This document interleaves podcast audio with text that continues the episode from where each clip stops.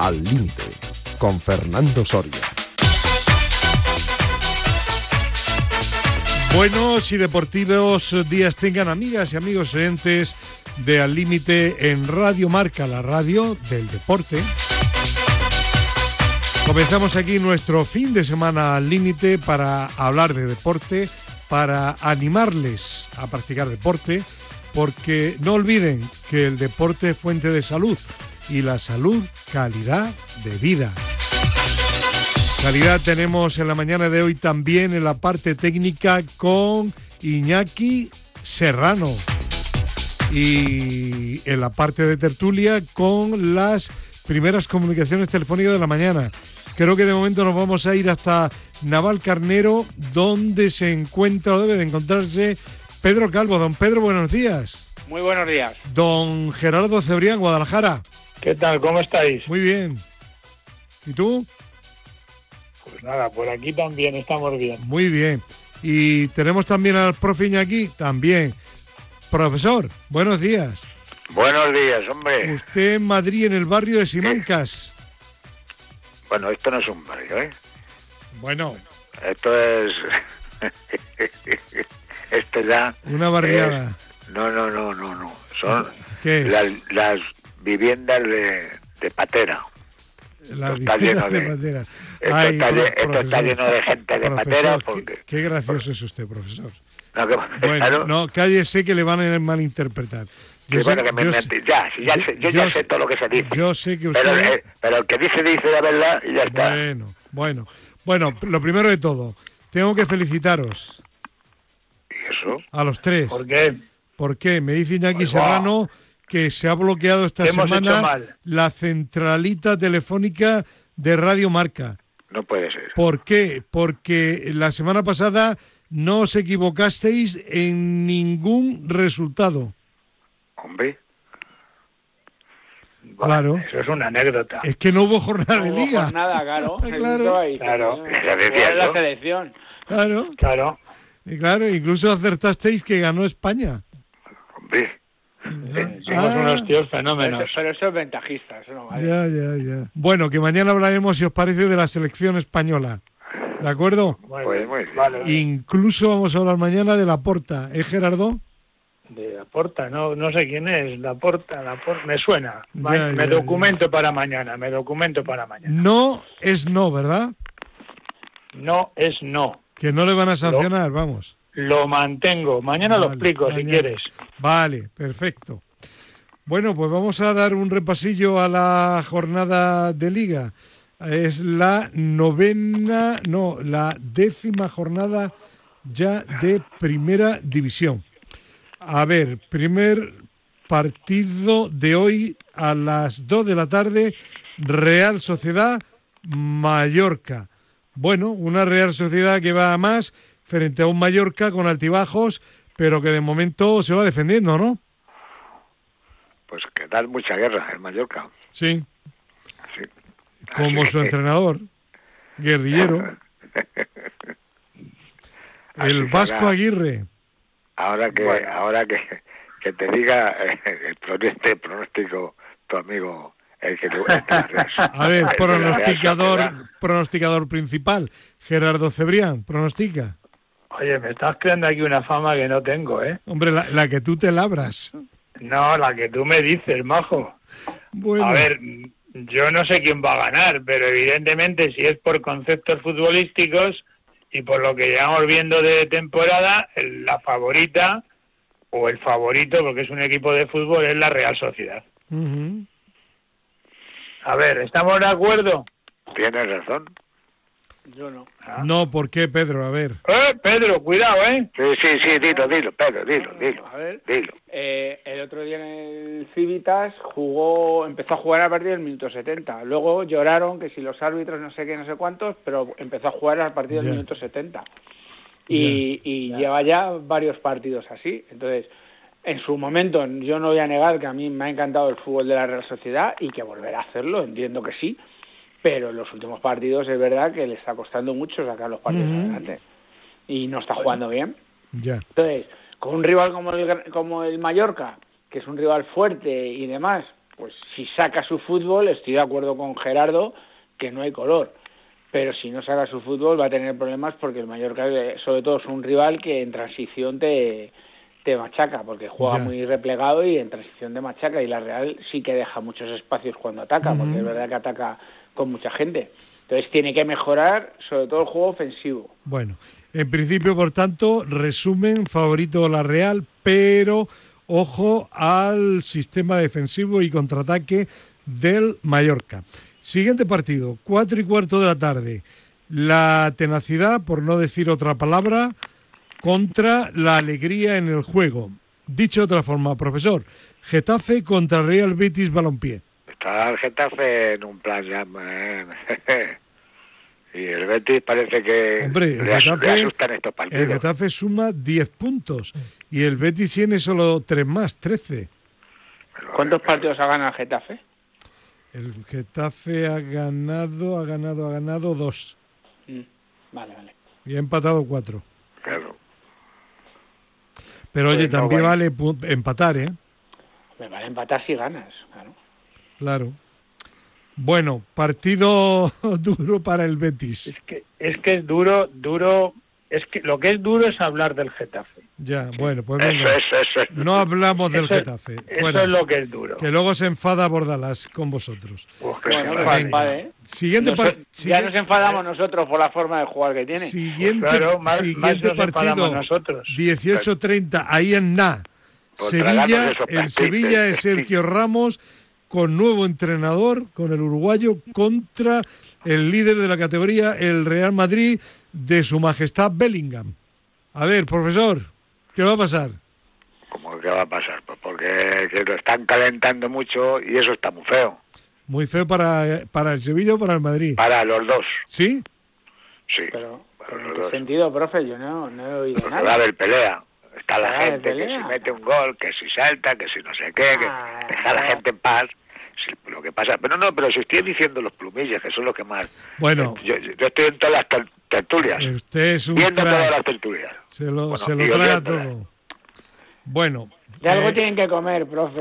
Bueno, vamos a hablar ahora de, de, lo que usted sabe, profesor, de fútbol. A ver, ¿le da alguna opción al Sevilla con el nuevo técnico?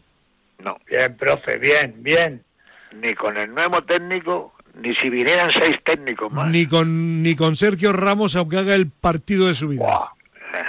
Bueno, lo mismo va a ser el partido de su vida y le, pitan penalti en contra. Ya. Bueno, el otro día, el otro día en rueda de prensa dijo eh, Ancelotti que cómo no iba a querer a, a Sergio Ramos, que si no llega a ser por el, por el gol... claro, el gol al Atlético de Madrid de Pedro Calvo en la final de la Champions, si no llega a ser por eso, que seguramente él no estaría más hoy sábado entrenando al Real Madrid. Claro. Ah, eso es una bueno. bueno, por quedar bien. Una rayada de... Bueno, Pedro, a ver, a ver, argumentos tácticos para este partido? Bueno, yo le, doy un poco, un poco al Sevilla porque tiene un nuevo entrenador. Es un campo complicado porque es un campo que aprieta mucho y es un, y es un equipo que tiene jugadores, que algunos jugadores que sí que pueden decantar el partido a favor de Sevilla. Pero es que yo veo el Real Madrid tan contundente que es que mm, me parece que no, no soy tan no severo tanto como el profe decir ninguna opción no Alguna le doy, pero pero creo que, que, si el Madrid sigue en la línea que está, no por mucho pero el Ramos por mucho entrenador, no hay color, Pedro. Creo que no, bueno, no hay color, ya veremos, pero pero creo que sí que es verdad que el, que el Madrid ahora mismo si sigue en esa línea va a sacar el partido adelante. Bueno, eh... dicho dicho esto por Pedro, voy a hacer un pronóstico. Adiós la luz. Adiós la luz. 0-4. Ten cuidado, Gerardo, que me han dicho que el Sevilla, el Sevilla tiene instrucciones de entrar por banda y bombear balones para que qué pase quede en la portería. No me gusta eso. ¿eh? 0-4. bueno, bueno. yo creo que va a ser un partido más competido y que, y que el Madrid Amigos va a tener dificultades. oyentes de Al Límite, si tienen que jugarse la quiniela tras el pronóstico de Gerardo Cebrián, uno como mucho una X. Espero que, que darle mucho trabajo a Iñaki Serrano eh, contando llamadas telefónicas a Marta. Pues yo, voy a decir una cosa, ¿eh? yo no descarto eso que ha dicho Fernando al final, ¿eh? de darle una posible X. ¿eh? eh uno No la descarto. no la descarto. ¿eh? bueno, a ver, y en el, a continuación, partidazo.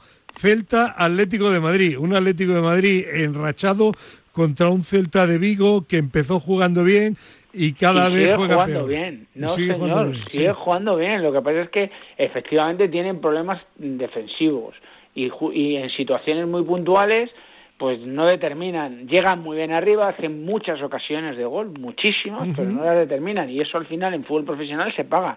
Pero es un equipo que está jugando muy bien y como el Atleti vaya confiado, otro que va para el Trinchi.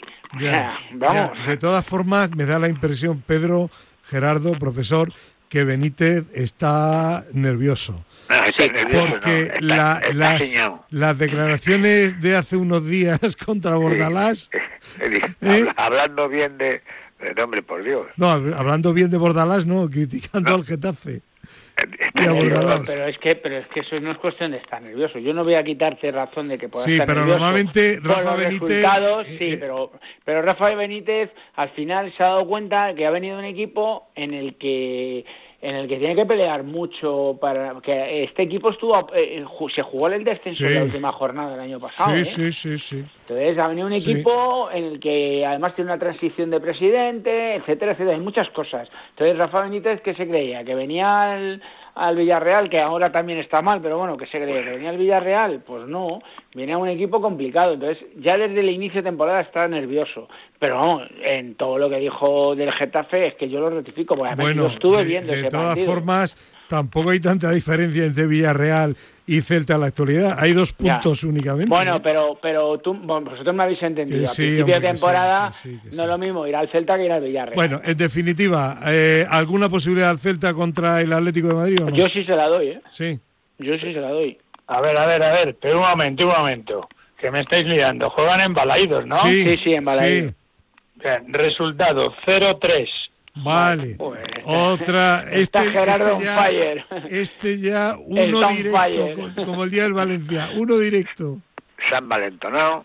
Verás tú, verás tú, verás tú cómo acierte el, el chat. Madre mía. Como acierte los oyentes apuntándose a, una quiniela de tú tomando nota. Bueno. El Atleti está muy fuerte, es un gran equipo. Y... Sí, ¿no? Yo digo, digo lo de lo del Madrid en Sevilla. Ojo. No digo que no, que no pueda ganar, pero digo ojo. Vale. estás, Pedro, estás, estás jugando a los Simeone, a Marrategui. no, no, no. Yo, vamos a ver, que no son partidos fáciles, que, que fíjate, le doy más opciones al Celta que al Sevilla. ¿eh? Mm. Fíjate lo que os digo, aunque sea mi equipo Eso tiene su lógica. No, no, qué lógica. Qué lógica, ¿por qué? Porque, porque el Madrid va primero. El Real Madrid está mejor que el Atlético, aunque no, señor, no, señor. El, Atlético de Madrid, si ahora mismo gana los dos, el partido que tiene. Está a dos puntos del Real Madrid. claro. O sea, que, que, está mejor en, dos puntos. clasificación, ya está. Claro. Bueno, venga, nos vamos a ir ahora al domingo.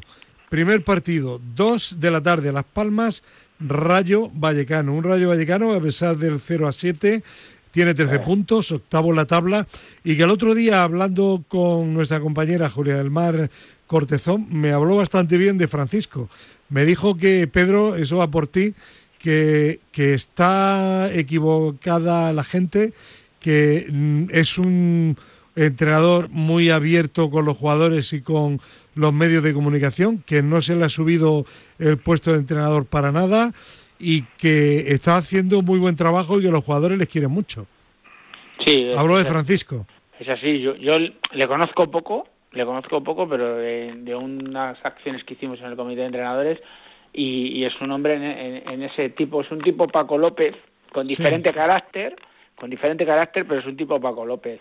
De hecho, en el, en el Elche no le dejó terminar y, y, y el Elche jugaba bien, la verdad. Muy bien, sí. Y, la verdad es que es un, un, hombre que además ha sido inteligente, ha llegado al rayo y, ha cogido la línea de, juego del rayo, no la ha cambiado.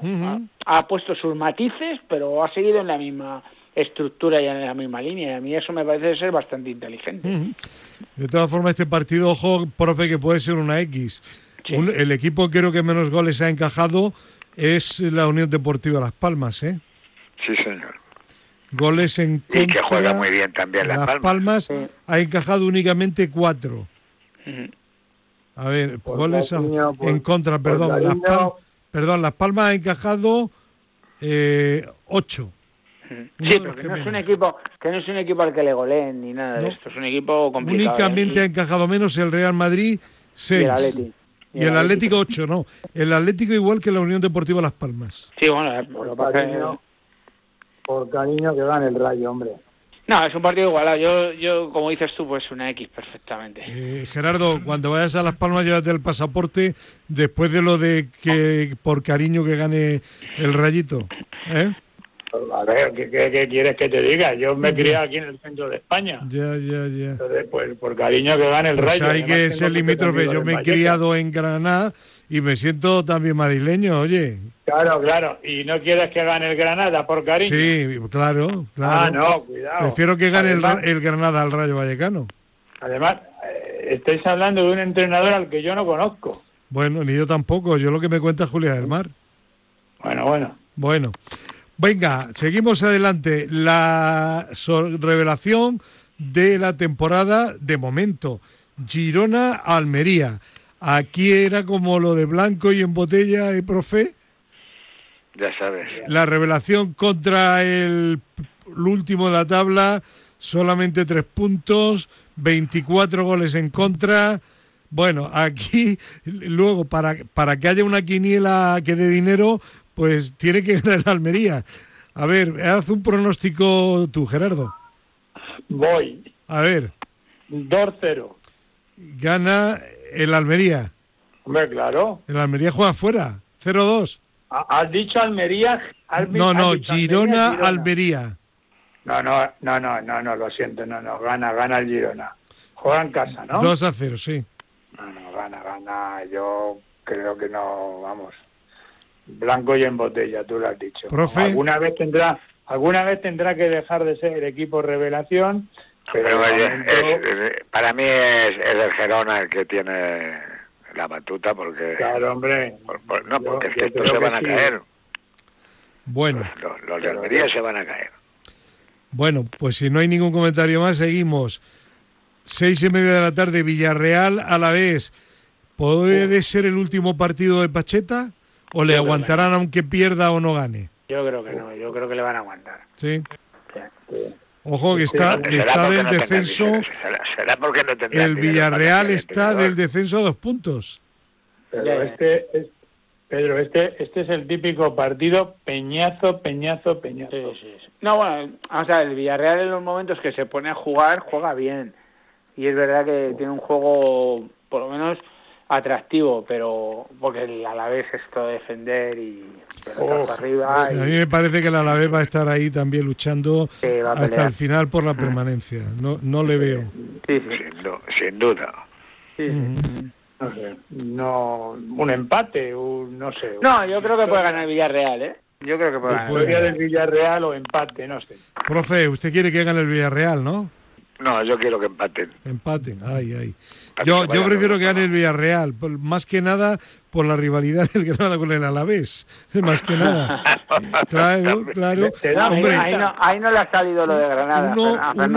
ya, verás tú. Ya verás tú cuando vayas a Vitoria. compañeros, compañeros los equipos no solo se salvan por lo que hacen ellos, sino por lo que hacen también los rivales. Hombre, claro. No te hagas el longi, ya verás cuando vayas a Vitoria. Bueno, no voy.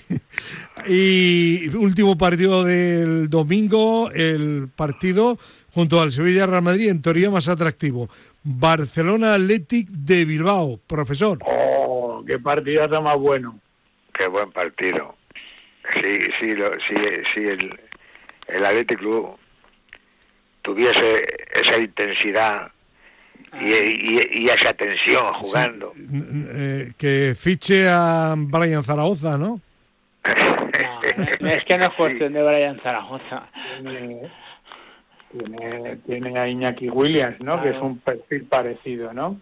Eh, A ver, mm, gran partido de Unai Simón y victoria por la mínima del Athletic de Bilbao. Uf, otra, otro pronóstico genial. De... si aciertas todo lo de esta semana, yo te pido el número de la lotería de Navidad. de acuerdo. Vale. Yo eh, eh, me pronuncio poco, pero de vez en cuando. Victoria clara del Barcelona.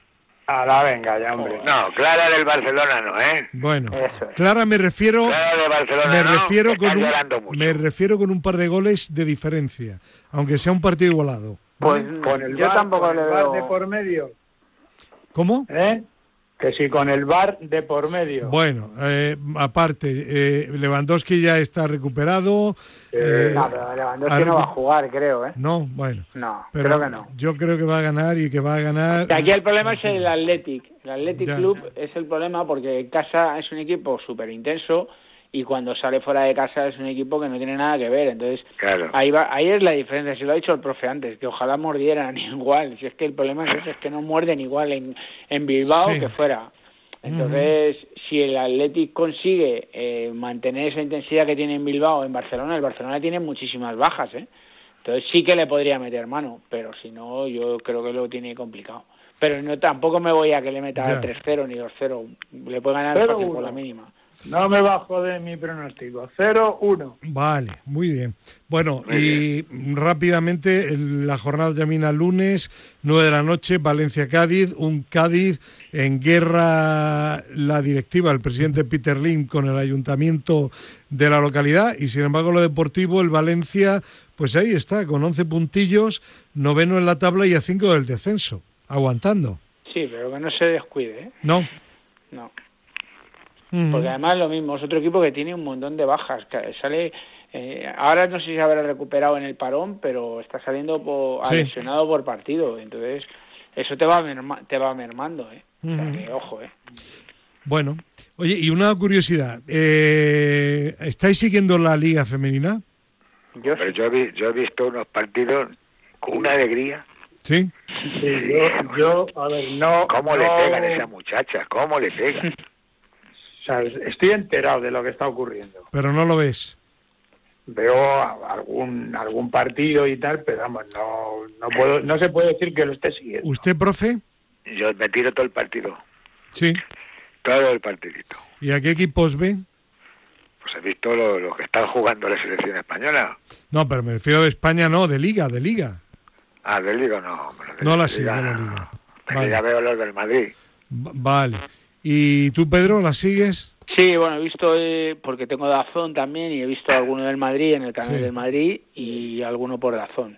Pero bueno, ahí es que te echan los partidos de, pues por ejemplo, el otro día el Atlético Madrid-Barcelona, o, el Madrid-Villarreal, me parece, o algo así. Eh, ¿Creéis que después del título de campeonas del mundo, la liga femenina está teniendo mayor seguimiento?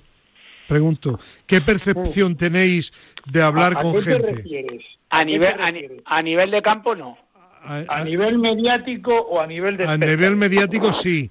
A, nivel de seguimiento del aficionado. igual, igual, igual, igual. De hecho, mírate los estadios, es que es que nada más que tienes que verlo, porque ahora están jugando en estadios, no están jugando en campos polideportivos, están jugando, bueno, exceptuando los equipos los equipos menores, pero pero los otros están jugando en estadios y, y mira, en Alcalá, el Alcalá de Henares, no sé si habría 800.000 personas.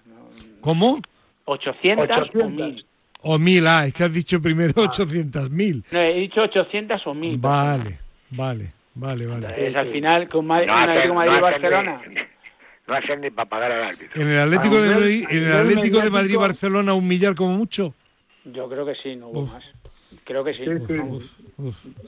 vamos, yo sé, me, tendrían que desmentir y ahora sacarme que hubo cinco pues... pero, eh, yo conozco el campo de Alcalá, no juegan en el Metropolitano, juegan en el, en el, campo de Alcalá y el campo de Alcalá no tiene más de para más de 2.000 personas y no estaba lleno. Pues mm, partido a partido, como diría el Cholo. No, es más, Vamos a, ir a nivel, es más a nivel mediático de la prensa, porque ahora le interesa mucho la prensa por todo lo que se ha movido y es más a nivel mediático de la prensa que realmente eh, lo que está dando. Bueno, eh, hay que seguir avanzando, aunque sea poco a poco, pero con calma, que nadie quiera correr mucho porque puede haber clubes que se hundan si queremos profesionalizarlo más de lo que los equipos pueden pagar. Bueno, pues vamos a dejar aquí la tertulia. Eh, Pedro y profesor, hasta mañana. hablaremos. Y, se queda ahí Gerardo y a nosotros nos echan. Gerardo se queda para hablar de atletismo. Ah, no tenemos ni idea. Vale. Bueno, hasta mañana que hablaremos de la selección española, de Francia, de Portugal y de Inglaterra. Un abrazo. Hasta luego. Bueno, pues seguimos adelante y vamos a hablar ahora de atletismo con Gerardo Cebrián. Este fin de semana, Gerardo, el calendario de competiciones de atletismo llega muy cargado con hasta 17 actividades entre hoy sábado y mañana domingo, ¿no? Una locura. La verdad es que unos fines de semana tanto, otros tampoco. No sé, yo creo que habría que, que echar un vistazo a ese calendario porque no puede ser estos altibajos, ¿no? El fin de semana pasado prácticamente no había nada y esta es una locura. De hecho, bueno, 17 actividades, ¿no? Además, en pista, con categorías menores, en, en, en, ruta. Eh, fíjate que vamos a hablar del medio maratón de Valencia, pero también es el maratón de Bilbao, con 13.000 personas corriendo. Empieza la temporada de campo a través, eh, una temporada de campo a través que, bueno, ya le hemos dicho muchas veces, ¿no? Tenemos el mejor circuito mundial, Fíjate que hay 16 pruebas que tienen la categoría esa de, de, gran circuito por, por World Athletics y, y, siete son españolas, ¿no? Eh, bueno, en fin, una locura. Entonces, claro, no podemos hablar de las 17, porque algunas pues tampoco son de, de tanta importancia, pero sí hay que hablar de dos súper interesantes. Bueno, y una de ellas, si te parece, comenzamos por ahí, Cross Internacional de Amorebieta. Eso es. Bueno, pues eh, abre el circuito mundial, eh, lo cual ya, ya es indicativo. Eh, ya hemos dicho que de las 16 pruebas, 7 son en España. la presencia de atletas españoles, bueno, digamos que todavía no es muy bollante. Guasino Umay, Fernando Carro, Nassim Hasaou, Sergio Paniagua, eh, en chicas, pues, pues tampoco. En chicas tampoco Cristina Ruiz, Irene Pelayo, eh, Isabel Barreiro, que ganó el año pasado. Y a nivel internacional, pues las, las típicas y los típicos corredores de África, como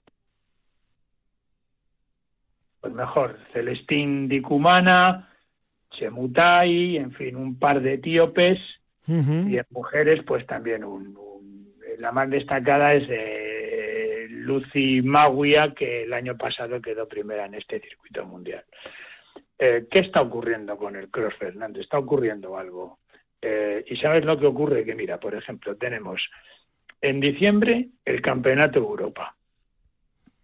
Y estos crosses para los españoles sirven para clasificarse para el Campeonato de Europa. Y luego el Campeonato de España es el 31 de enero. ¿Y sabes cuándo es el Mundial? El 30 de marzo. O sea, dos meses después del Campeonato de España. ¿Qué ha ocurrido? Pues que los organizadores del Mundial, que iba a ser en la segunda semana de febrero, han renunciado. Igual Atleti se ha visto forzada a buscar una sede para hacer el Mundial y la fecha es el 30 de marzo. Es decir, que el Campeonato de España no sirve como clasificación para el Campeonato del Mundo. Es decir, que es un galimatías de calendario, no solo a nivel nacional, ¿eh? también a nivel internacional. Pues una pena. Y si te parece, hablamos ahora del medio maratón de Valencia, Trinidad Alfonso. Bueno, dirá algún oyente, eh, ¿quién era esta señora que da nombre al medio maratón? Trinidad Alfonso es la madre de todos los hermanos Roch, dueños de Mercadona. Claro, y bueno, y, y Factotum, la mayor, en el caso de, de, de, Joan Roch, eh, de Juan Roch, es eh, el patrocinador principal de, de un montón de actividades deportivas en Valencia, concretamente sobre todo en el mundo del running, ya te sabe todo el mundo que Valencia es conocida como la ciudad del running, y una de las carreras más importantes es este medio maratón, que yo me atrevería a decir, Fernando, y no exagero nada, que es la mejor carrera de medio maratón del mundo. Claro, ¿eh? ¿eh? antes de entrar en, en, materia de participantes, fíjate qué cifras, ¿eh? 22.000 atletas. 22.000, y porque no quieres más, ¿eh? 2.000 más que el año pasado. Atletas de 107 países distintos. Presupuesto de la prueba, cuidado, ¿eh? 2,4 millones de euros. Bueno, eh, hablamos de atletas. Eh, favorito, eh, Kibi Kandi, ganó el año pasado, ganó en el 2020 y además en el 2020 batió el récord del mundo, un marcón 57-32, hoy sigue siendo la segunda mejor marca de todos los tiempos. Se va a medir a, sus compatriotas Kimeli y Kiprot Isawe, eh, a los etíopes Selemon Barega y, y Kejelcha, Selemon Varega, por ejemplo, es el campeón olímpico de 10.000 metros. ¿eh? ¿eh? bueno, y a nivel español, pues tenemos a Carlos Mayo, a Min Ben a Javi Guerra, a Jorge Blanco y a, y Yago Rojo. Y en mujeres, pues lo mismo. Eh, no, no, sé si he comentado si, que, en hombres hay hasta siete atletas que bajan de 59 minutos, que es una auténtica barbaridad. Bueno, pues en mujeres hay 11 corredoras por debajo de, de 1.10, de una hora y 10 minutos, y 4 por debajo de 1.06, que es una auténtica barbaridad. Tremendo. ¿Quiénes son las favoritas? Melaz Quejeta, a pesar de ese nombre, es alemana, aunque de origen etíope. Eh, Gebreslassi, eh, las, las kenianas Chelimo y Chiptai, bueno, y a nivel español, yo creo que la gran favorita por parte de España es Marta Galimani, que tiene el récord de España de maratón. Un carrerón, Fernando. Un carrerón, mm, vamos, espectacular. He tenido la suerte de verlo en directo durante muchísimos años. Y me congratulo de que Valencia sea, pues eso, la ciudad del running. Pues eh, la semana que viene lo comentaremos y no se lo pierdan porque es un auténtico espectáculo, lo será el próximo domingo. Oye, y pues mañana, mañana domingo, sí. Mm, eh, me gustaría hablar de olimpismo. Vale. Pues tomo nota y hablamos, si te parece, de don Sebastián Coe de, de Tomás Bach, de Sebastián Coe. Muy bien. Eh, porque hay mucha amiga hay que comentar, ¿eh? Pues mañana lo comentamos con tranquilidad y con profundidad, ¿de acuerdo? De acuerdo. Un abrazo para Cebrián, hasta mañana, gracias. Seguimos adelante y vamos a seguir hablando de competición, pero cambiamos de deporte. Vamos a hablar ahora de trial ya que el próximo 4 de noviembre se celebra el X Trial en el Pabellón Madrid Arena. Tenemos comunicación telefónica con Enrique Ceba, director de esta competición. Enrique, ¿qué tal? Buenos días. Hola, muy buenos días, Fernando. Pues una competición muy, muy atractiva, muy interesante, porque participa el número uno del mundo, que lleva 33 entorchados y que quiere conseguir ni más ni menos que el número 34, ¿no? 37 eh, y quiere el 38. Perdona que te corrija. Lleva 37 entorchados. Vale, pues me he quedado corto. Va el 38, un récord, es un récord. Es que con Tony todo el mundo se queda corto. Ya. Es todo, todo un récord absoluto. Tiene 17 entorchados indoor y 18 outdoor. Eh, ¿Qué pasa? Pues que al final, eh, justo en Madrid, hay unas grandes posibilidades de que, se consiga el decimoctavo indoor también en el X Trial. Ya. Eh, bueno, va a tener para conseguirlo contra quién tendrá que competir. Bueno, está ahora mismo, ahora mismo tiene tiene un montón de, pilotos de varias nacionalidades, de varias nacionalidades que están que están luchando con él porque el nivel ha ido subiendo desde hace unos años ha ido subiendo poco, poco a poco. Siempre ha tenido algún piloto de referencia, como podía ser eh, este el eh, Jaime Busto, que es el chaval joven, que es el, que ahora mismo, el que ahora mismo está, mm, está, está detrás de él le ha ganado una competición, le ha estado, ha estado luchando con él en el outdoor, en el outdoor, en el, en el trial outdoor, y bueno, pues es el, el, el, que está ahora mismo pegado. Y luego no nos podemos olvidar de Adán, Raga, que Adán Raga es el, la persona, el piloto que más podiums tiene en la, en la historia. No, no primeros, pero sí podiums. Y luego, bueno, va a venir el inglés Toby Martin, van a venir el italiano Matteo el francés Benoit Vincas, eh, un inglés que está, que está ganando las categorías inferiores que va a venir, se va a hacer presentar por primera vez en España, que se llama Billy Green. O sea, hay decir que va hay pilotos a nivel internacional muy, muy fuertes. Eh, la competición de este tipo, de esta modalidad deportiva, es tremendamente atractiva y me imagino que eh, habrá entradas todavía para poder asistir, ¿no? Sí, sí, sí, sí, sí. De momento, de momento todavía no hemos, no, no se, no se han llenado. Esperemos que, esperemos llenarlo porque eh, la vuelta a Madrid de, esto es el segundo año que lo hacemos consecutivo después de 10 años sin haberse, sin hacerse. Y, y sí, y mira, precisamente marca entradas, se pueden adquirir las entradas de, de la competición. Vale, es decir, cualquier aficionado desde cualquier punto de España entrando en la web de entrada de marca, marca entradas, se puede hacer con alguna localidad. Se puede hacer con una localidad, incluso este año con una camiseta, que hemos sacado una camiseta ah, con una edición especial muy bonita, con el logotipo de, del X de Madrid, muy, muy bonita. Mm. Y, ya a mí me gustaría insistir que ya no solo cualquier aficionado a las motos, porque el año pasado eh, hubo varios chavales, niños, niños, te digo niños que asistieron, y de verdad que te, iba a decir que salieron más encantados que los mayores. Se les veía más encantados porque expresan más los sentimientos, pero los niños se lo pasaron estupendamente bien. Claro. fantástico. Bueno, y como aperitivo para esta, esta gran prueba, esta gran competición, este martes va a haber una exhibición de Tony Bow en la Plaza de Colón. Sí, bueno, hemos, hemos conseguido que, que en la Plaza de Colón venga Tony Bow y va a haber una, lo que es la presentación del evento y él va a venir con su moto, va a venir con su moto, su, su indumentaria y va a hacer ahí un pequeño un pequeño dentro de lo que se puede hacer claro en la Plaza de Colón, un pequeño, una pequeña exhibición, sí señor. Eh, ¿A qué hora está previsto por si hay algún oyente que quiere acercarse? Pues el martes a las once y media de la mañana en la Plaza Colón, en la parte de arriba, ya eh, pegando hacia, hacia la calle Serrano. Serrano. Sí.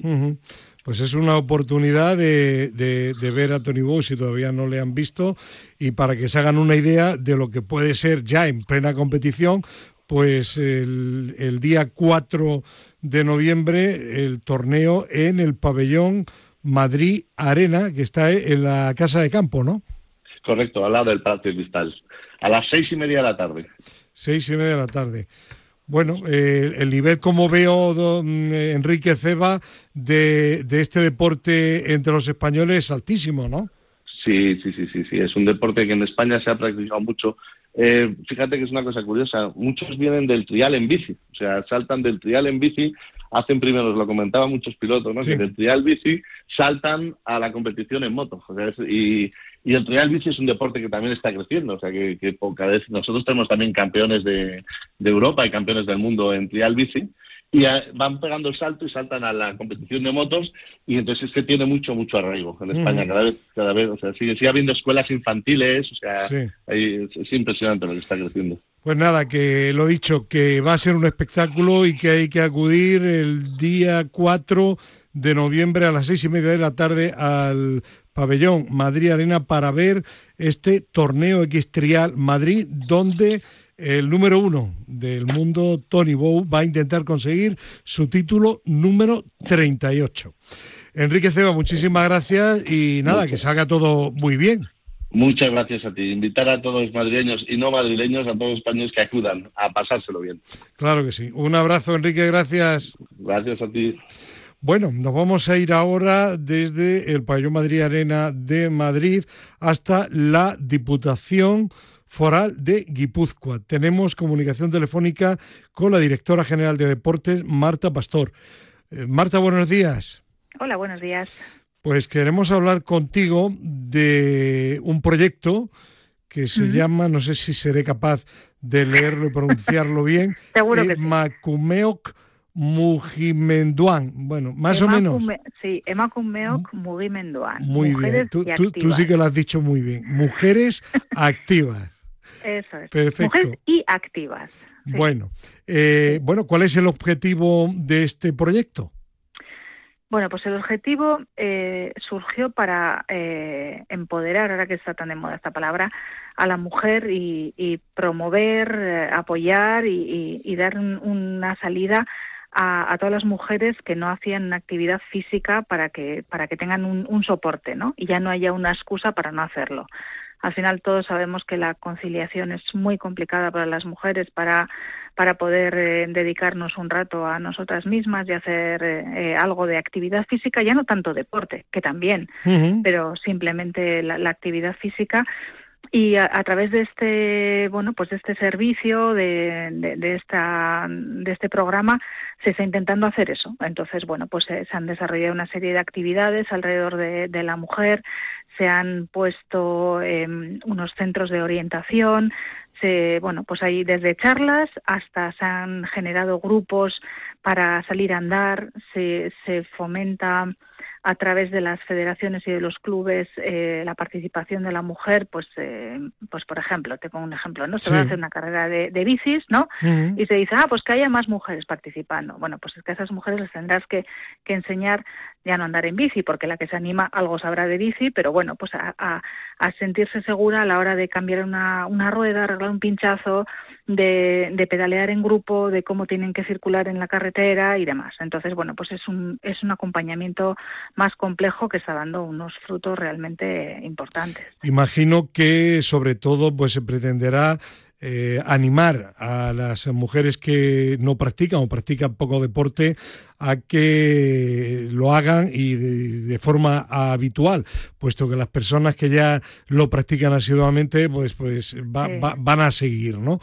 Pero, pero buscar eh, ese, ese nicho de, de, mujeres que en toda España, imagino que en Guipúzcoa también suele ser lamentablemente inferior al de hombres que, que no son activas y que tienen que descubrir que el deporte pues les viene muy bien para su vida.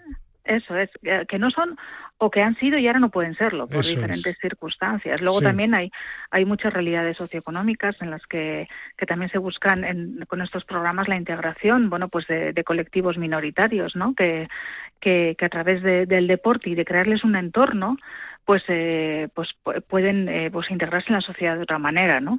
Entonces, bueno, es, es muy complejo, o sea, eh, tiene mucha muchas raíces este, este programa y toca muchos ámbitos de, la sociedad y, creemos que es muy interesante y hay que seguir trabajando en ello. O sea, esto es un programa que ha empezado, se han hecho muchas actividades, hemos creado incluso una, una aplicación, una app que se llama, como has dicho tú, Emakumeok Mugimenduan, en las que, eh, bueno, pues salen eh, los programas, una, una aplicación muy sencilla también de uso, ¿no?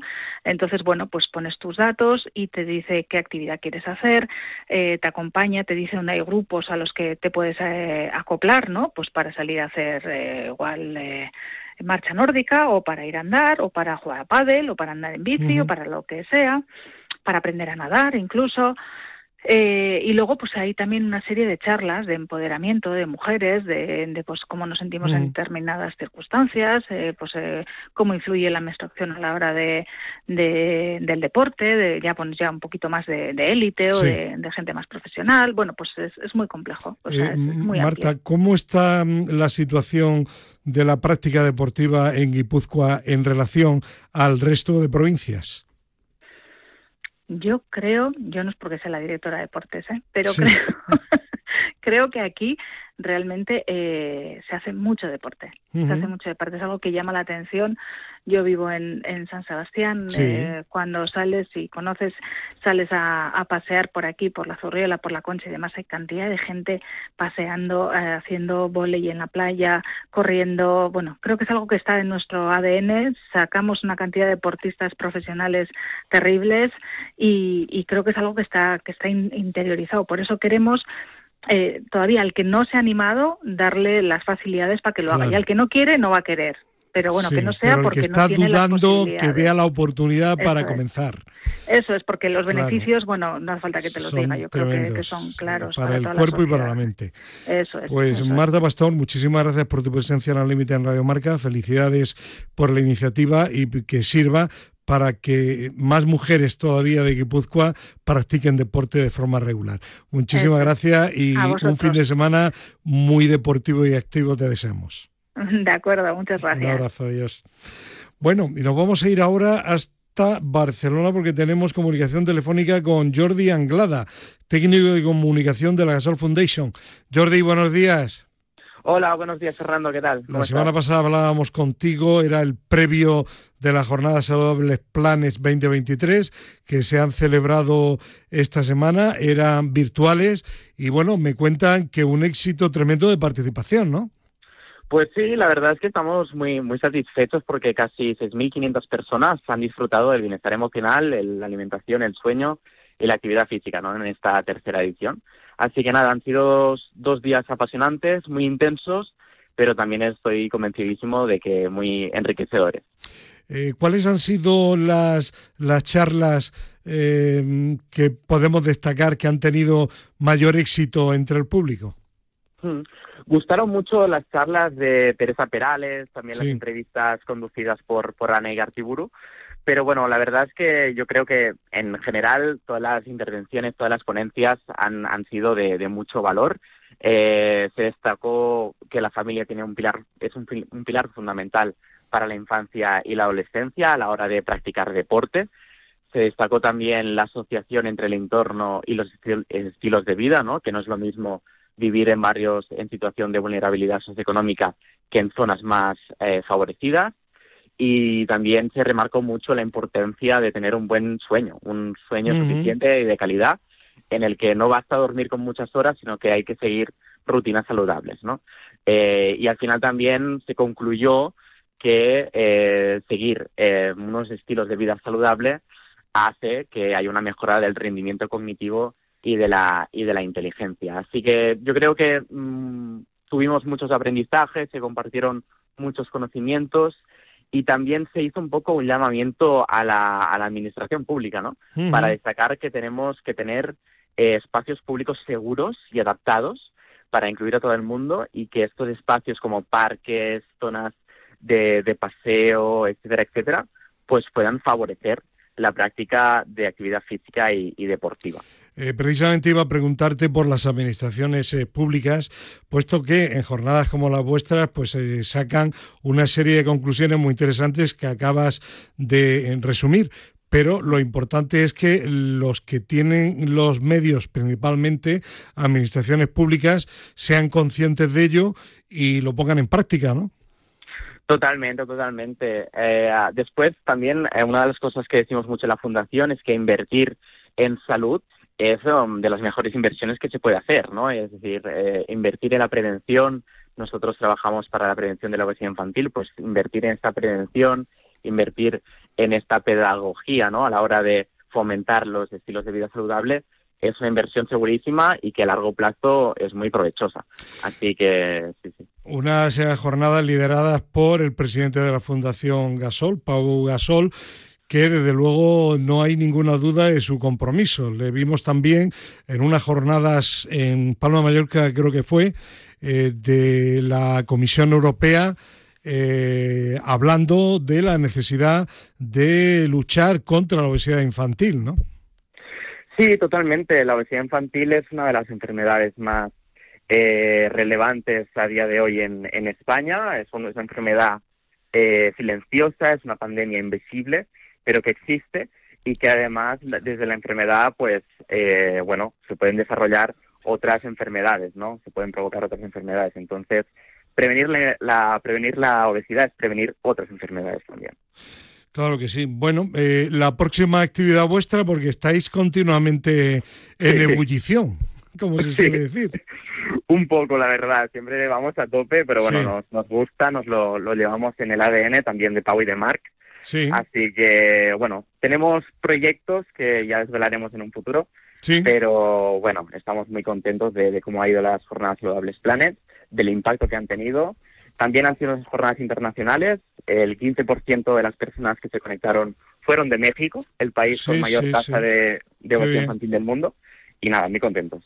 Muy bien, pues Jordi Anglada, felicidades a la Fundación Gasol, Gasol Foundation, por estas jornadas que han sido eh, exitosas. 4.500 personas aproximadamente que han participado. Gracias y seguimos en contacto. Un abrazo.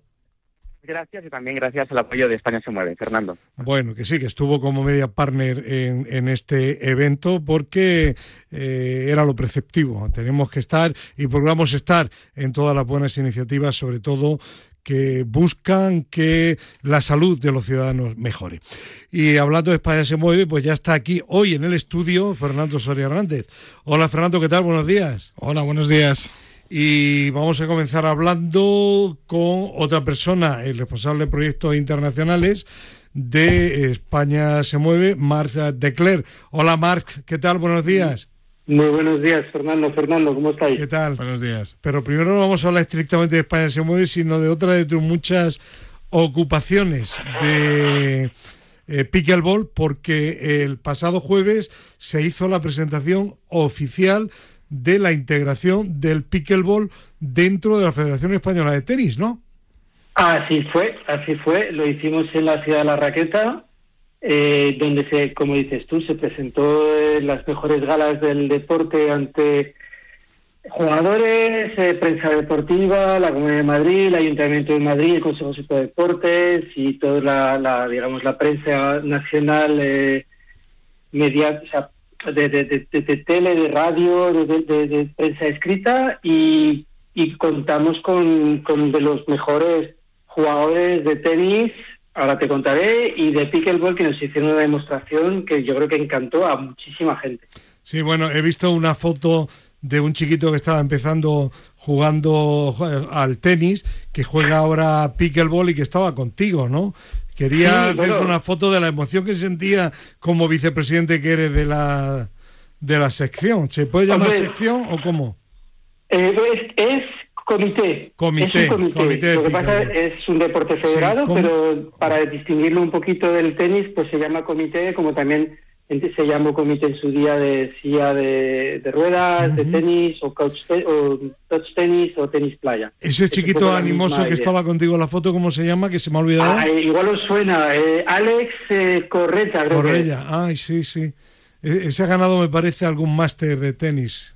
Sí. Y alguna Copa de Davis también, sí, Alguna Copa tiene por ahí, algún, algún, evento deportivo tiene por ahí también. es, se lo pasó genial. Estuvo Pato Clavet, estuvo sí. también, por parte de tenis, y también los cuatro los cuatro mejores chicos y chicas del pickleball en, en España Europa también estaban presentes, y yo creo que todo el mundo se lo pasó genial. Eh, también jugó Alberto Tomé, de la Comunidad de Madrid, el y director general de deportes, sí de la concejala de deporte del ayuntamiento. O sea, que es que yo creo que se lo pasó todo el mundo genial, porque es un deporte que todo el mundo se lo pasa genial. Claro.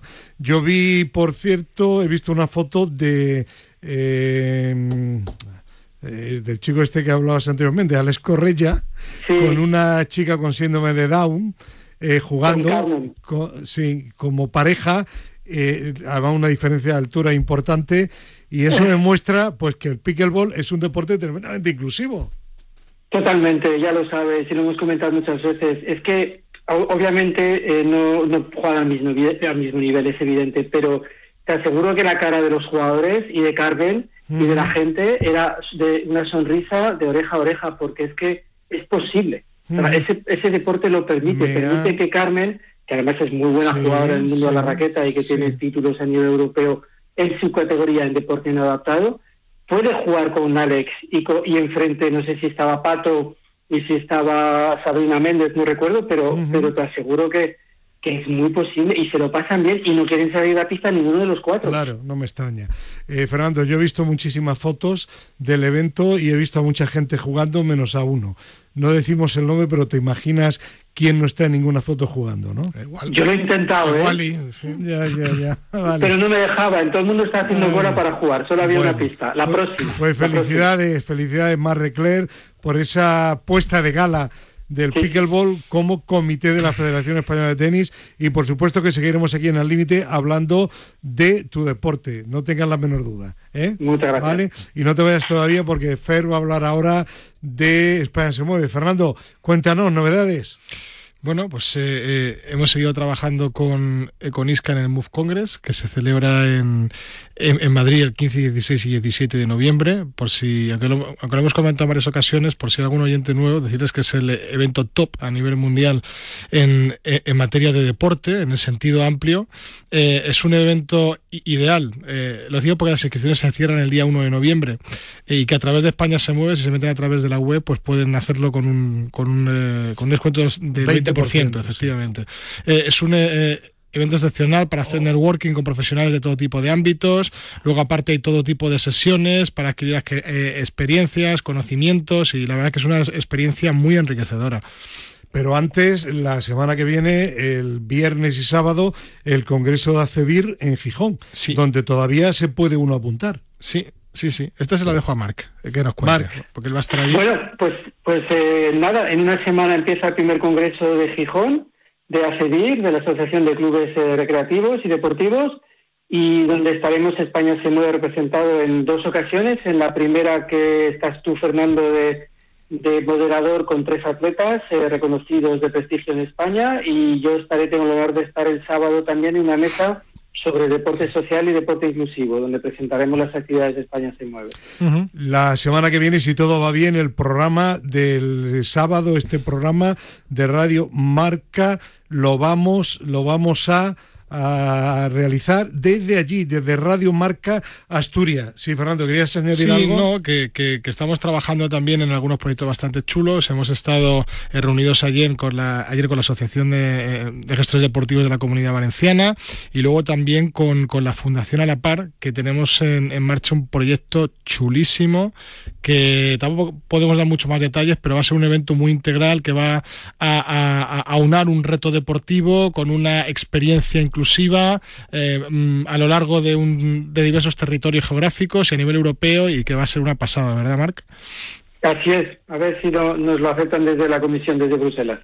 Bueno, pues eh, mientras que eso llega, la tele continúa y hoy, y sábado, 10 menos 20 de la mañana aproximadamente en Telemadrid, programa ya número 320. Sí, mira, Madrid se mueve por Madrid. Iremos a la carrera vertical de Alcalá de Henares, luego también a la jornada deportiva del Consejo Superior de Deportes del programa Deporte para la Vida. Tendremos un nuevo consejo de, de, CELAT y de los fisioterapeutas de la Comunidad de Madrid.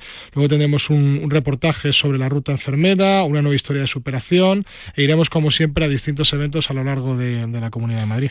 Y el jueves de la semana que viene en Teledeporte, programa ya número 41 de este deporte que va a comenzar con una historia sobre Manuela Bosch, una gran campeona de Ironman y de maratones que tuvo un accidente, se quedó parapléjica y vamos a contar su vida porque la verdad que es muy muy gratificante.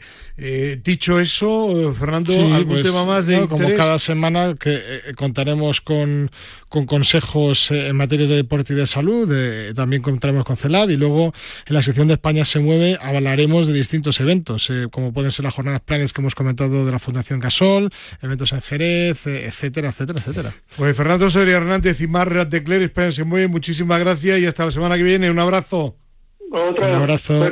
Bueno, y terminamos con nuestra doctora favorita, Ana María Jara Marcos. Buenos días. Muy buenos días. Hoy hablamos de la reparación de las lesiones musculares. Cuando un músculo se lesiona, se rompe, pasa por tres fases.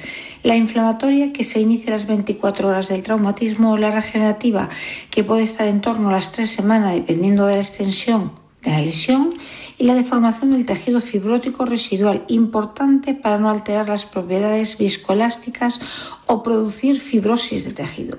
Por ello, cada día se protocoliza y se estudia qué tratamiento es el más adecuado para facilitar dichas fases y no alterarlas para evitar riesgos o secuelas. De ahí el controvertido uso de AINES en las primeras 24 horas que puede retrasar la primera fase alargándola y por tanto el resto de fases siguientes. Aunque sí su uso está muy extendido, debemos contextualizarlo. El uso de relajantes no está evidenciado que aporte ningún beneficio. Las infiltraciones con corticoides hoy sabemos que tienen un efecto degradativo en la musculatura esquelética y eleva eh, el riesgo de rotura Eh, las infiltraciones de plasma rico en plaquetas sí mejoran el proceso tanto reparador inflamatorio como de síntesis extracelular y las infiltraciones con célula madre que nos abre un mundo claro de opciones terapéuticas sin efectos secundarios. Por eso es importante el estudio, el diagnóstico y el buen tratamiento para evitar todas estas lesiones. Esto es todo por hoy. Muy buenos días. Gracias a la doctora Javi Fernández, a Serrano. Mañana no olviden, tertulia límite de 7 a 8 de la mañana en Radio Marca. Adiós.